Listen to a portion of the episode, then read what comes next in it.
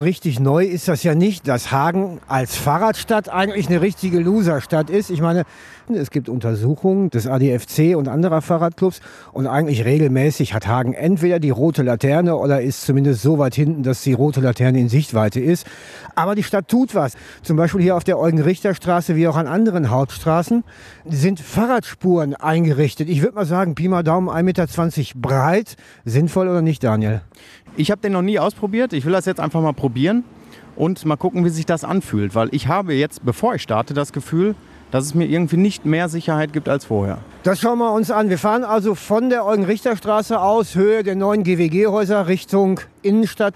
An der Bachstraße endet dieser Fahrradstreifen. Erste Frage, die Ausfahrtssituation gut gelöst oder nicht? Hört abrupt auf. Ne? Also es gibt im Prinzip keinen Übergang. Der von jetzt auf gleich ist er zu Ende. Und wie ist das Gefühl? Du bist jetzt sozusagen die Fahrradstreifen noch nicht wirklich oft gefahren. Und die Frage ist ja, wie, wie sicher fühlt man sich denn eigentlich auf dem Ding? Also ganz ehrlich, ich muss schon sagen, ich habe ja vorher gesagt, ich glaube, ich würde mich da nicht so richtig sicher drauf fühlen. Aber es muss wohl doch irgendwie einen psychologischen Effekt haben. Man hat seine Spur für sich, zumindest visuell. Und ich glaube, ja, das gibt einem doch ein bisschen mehr Sicherheit und die Autofahrer scheinen es auch zu beachten. Also sie fahren nicht über diesen Weg. Das ist eigentlich auch mein Eindruck. Es gibt Autofahrer, die glauben, dass 15 Zentimeter vom Bordstein abgerechnet für einen Fahrradfahrer ausreichen müssen. Deshalb finde ich das schon ganz gut, dass man jetzt, wie viel ist das, 1,20, 1,20 Meter ungefähr, auf jeden Fall für sich hat. Als wir im Eugen Richter Richtung Buscheistraße runtergefahren sind, kurz vor der Pelmke-Straße, da sollte man vielleicht noch dafür sorgen, dass man so ein bisschen die Büsche schneidet, weil sonst hat man vom Radweg auch nicht wirklich viel.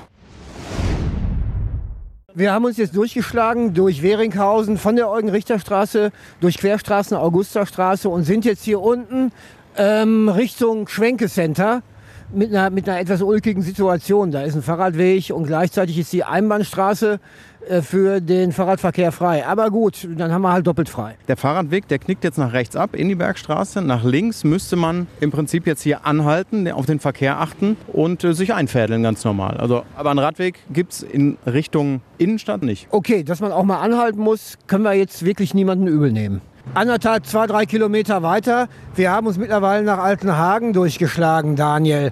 Und in Altenhagen ist noch kein Fahrradstreifen. Was für uns jetzt zumindest das Erlebnis war, ist wissen wir sozusagen direkt, wie es im Vergleich ist, mit und ohne Schutzstreifen. Ja, ohne diesen Schutzstreifen hat man wieder wirklich das Gefühl, fahr am besten so weit rechts, wie es gerade nur geht, damit hinter dir ja kein Autofahrer irgendwie hupt oder so. Andererseits hast du das Problem, du weißt nie, wo eine Tür aufgeht du hast eigentlich im Prinzip immer nur ja, Bammel, dass von hinten oder von vorne irgendwas passiert. Also es ist nicht wirklich schön. Die Fahrt geht weiter. Wir sind die Vorparkbrücke entlang und haben festgestellt, jo, da ist auch ein Fahrradweg. Wunderbar. Nur jetzt stehen wir unten, wollen nach links in die Ecke Seier Straße und nu? Ja, man hätte sich jetzt im Prinzip vor der Kreuzung schon so 100 Meter weiter oben in die äh, Linksabbiegerspur einfädeln müssen. Und äh, da fehlt aber allerdings ein Schild, das irgendwie darauf hinweist, dass Radfahrer sich vielleicht auch einfädeln sollten. Jetzt stehen wir unten und müssen nach rechts. Aber hier dürfen wir gar nicht, ne? Ja, also soweit ich weiß, darf man mit dem Fahrrad nicht auf dem Bürgersteig fahren. Ne? Also wir mussten aber quasi auf dem Bürgersteig, weil der Fahrradweg in den Bürgersteig mündet und es gab keine, ja, keine Abfahrt. Ja, jetzt konnten wir sozusagen wieder auf dem Fahrradweg, aber wo führt der uns eigentlich hin? Und ist vor eigentlich noch ein Fahrradweg? Ich, ich kann es nicht erkennen. Ja, vor allem, wir wollen ja ganz woanders hin. Ja, wir fahren ja jetzt in Richtung Herdecke sozusagen. Wir wollen aber äh, in Richtung Innenstadt. Wir wollen ja jetzt nicht übertreiben. Fahrradfahren durch Hagen ist zwar manchmal schwierig, es ist nicht das letzte Abenteuer dieser Erde.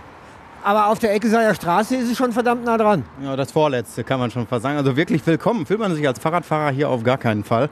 Es gab so ein kleines Schild, äh, habe ich gerade gesehen, Fahrradfahrer frei.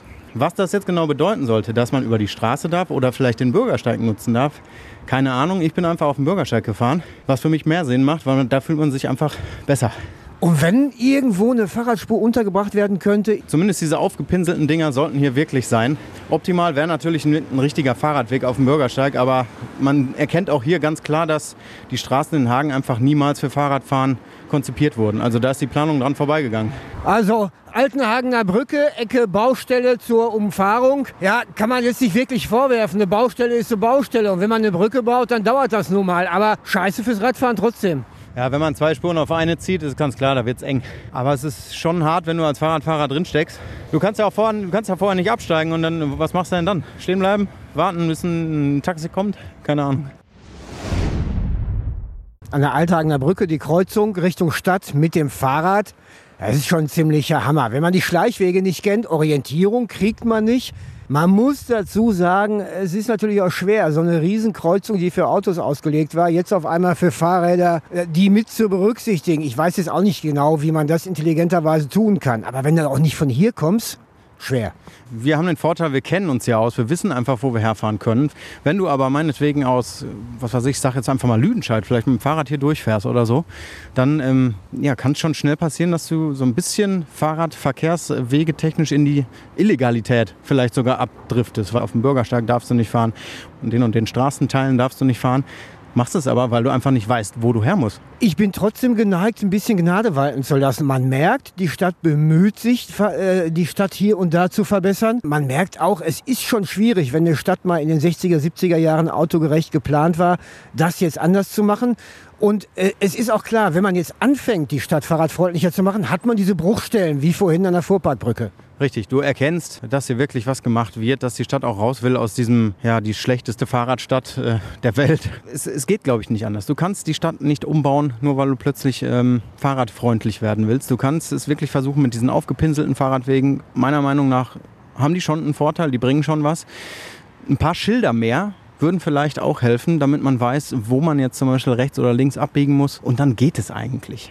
Zum Beispiel hier parallel zur Körnerstraße kann man hinterm Arbeitsamt her schön an der Vollmer langfahren, weiß man aber nur, wenn man sich hier auskennt. Wenn man von außerhalb kommt, dann wäre ein Schild hilfreich.